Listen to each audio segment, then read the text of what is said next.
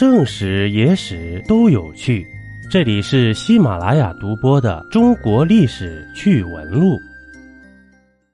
大家可能不知道，这慈禧死后，整整等了一年才下葬，而且出殡当天怪事频发，先是散发出恶臭般的气味，接着棺椁内又突然溢出红色的血水，这到底是怎么回事？为何在慈禧死后二十年，竟然还有传言表示这位祸国殃民的老佛爷又复活了呢？保持住您的好奇心，我们一块儿来探讨慈禧下葬之谜。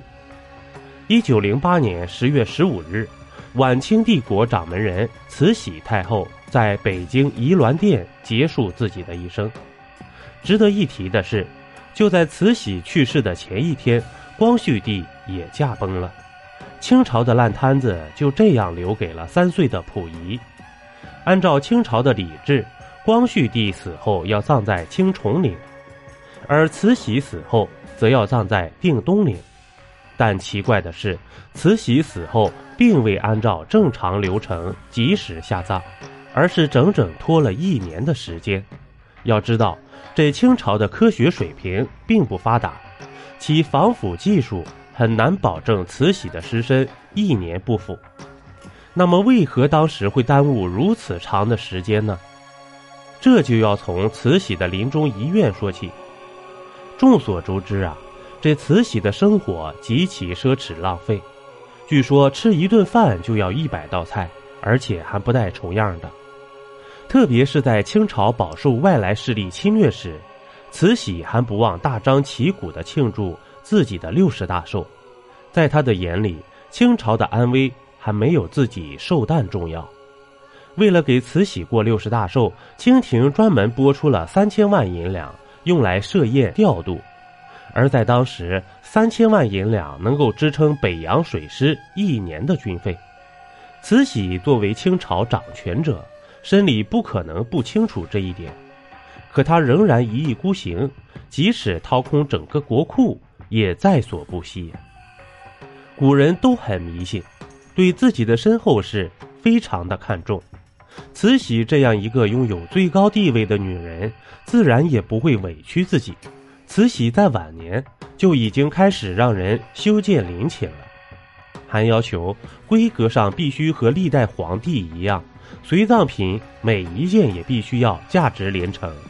就是要凸显自己至高无上的地位。由于陵墓整修方案一直不合慈禧的心意，所以直到她病重之际，陵墓也没有完全竣工。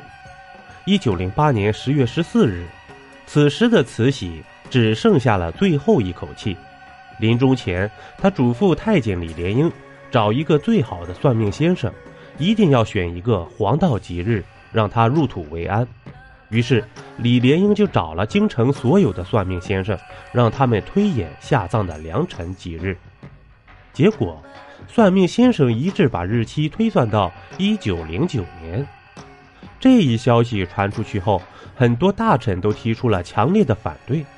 毕竟，到时上面怪罪下来，谁也无法承担尸身腐败的后果。但太监李莲英始终坚持一九零九年。并让算命先生找了许多根据，正是如此，慈禧的尸体才会在一年之后下葬。不过，有学者认为，这并不是导致慈禧延期一年下葬的主要原因。